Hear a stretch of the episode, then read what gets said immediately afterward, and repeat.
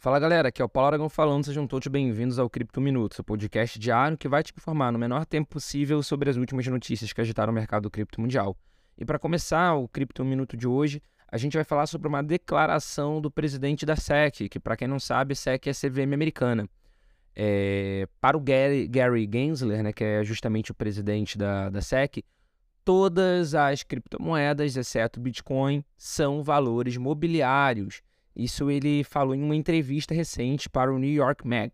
Em outras palavras, o presidente da SEC voltou a classificar o BTC como uma commodity digital. Todo o resto, no entanto, são valores imobiliários e, portanto, estão sob a alçada regulatória da SEC.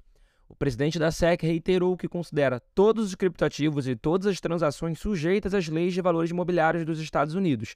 Em sua opinião, as pessoas por trás de todos os projetos e redes de cripto estão tentando furtivamente atrair os investidores para que comprem os tokens. Abre aspas. Existem pessoas por trás dessas criptomoedas usando uma variedade de mecanismos complexos e legalmente opacos, mas no nível mais básico eles estão tentando promover seus tokens e atrair investidores. Fecha aspas. A declaração gerou revolta e debate na indústria, pois ainda há uma regulamentação, na verdade não há uma regulamentação de criptomoedas nos Estados Unidos. Muitos advogados discordaram da fala dele, o criticaram por antecipar um assunto que não está discutido, que não está ainda definido. Isso provavelmente ainda vai ter bastante debate sobre, porque isso pode influenciar, inclusive, o futuro do mercado cripto globalmente. E continuando o episódio de hoje, um grupo de hackers éticos, né, que são os famosos white hackers, lançou um contra-ataque contra os hackers que roubaram o protocolo Wormhole. O grupo, juntamente com duas empresas de cripto, usou o contra-ataque para recuperar uma parte dos ativos roubados. De acordo com as informações, a ação resultou na recuperação de 140 milhões de dólares. Isso significa quase 43% dos 325 milhões de dólares que os hackers haviam roubado no ataque em 2022.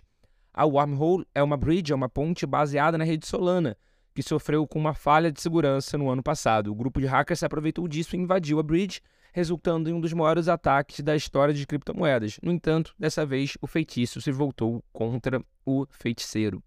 E continuando o Cripto Minuto de hoje, a popular fabricante de carteiras de criptomoedas das hard wallets, a Trezor, informou nessa última segunda-feira, 27, que passará a produzir os próprios chips de silício após ter assumido o controle da sua cadeia de fornecimento. O objetivo da empresa é acelerar a distribuição de sua carteira de ativos digitais. De acordo com o um comunicado da Trezor, a empresa irá facilitar a fabricação do seu próprio componente principal, o invólucro de chip, para o seu principal produto, que é o Trezor modelo T. Segundo a fabricante, o novo invólucro de chip melhora a segurança do dispositivo, ao mesmo tempo reduz de forma significativa os prazos de entrega para a produção em massa. Vale ressaltar que a Trezor, bem como outras produtoras de hardware, estavam sofrendo justamente com a falta de chips e com isso estava o mercado estava tendo um desabastecimento dessas hard wallets. E para fechar o Cripto Minuto de hoje, a exchange Coinbase, que é listada inclusive na Nasdaq, anunciou também nessa última segunda-feira, 27, que suspenderá as negociações da BUSD, que é a stablecoin da sua rival Binance. Vale frisar que a BUSD, na verdade, ela não é diretamente da Binance. Ela é da Paxos, mas emitida com a parceria com a Binance, tanto é que é Binance USD.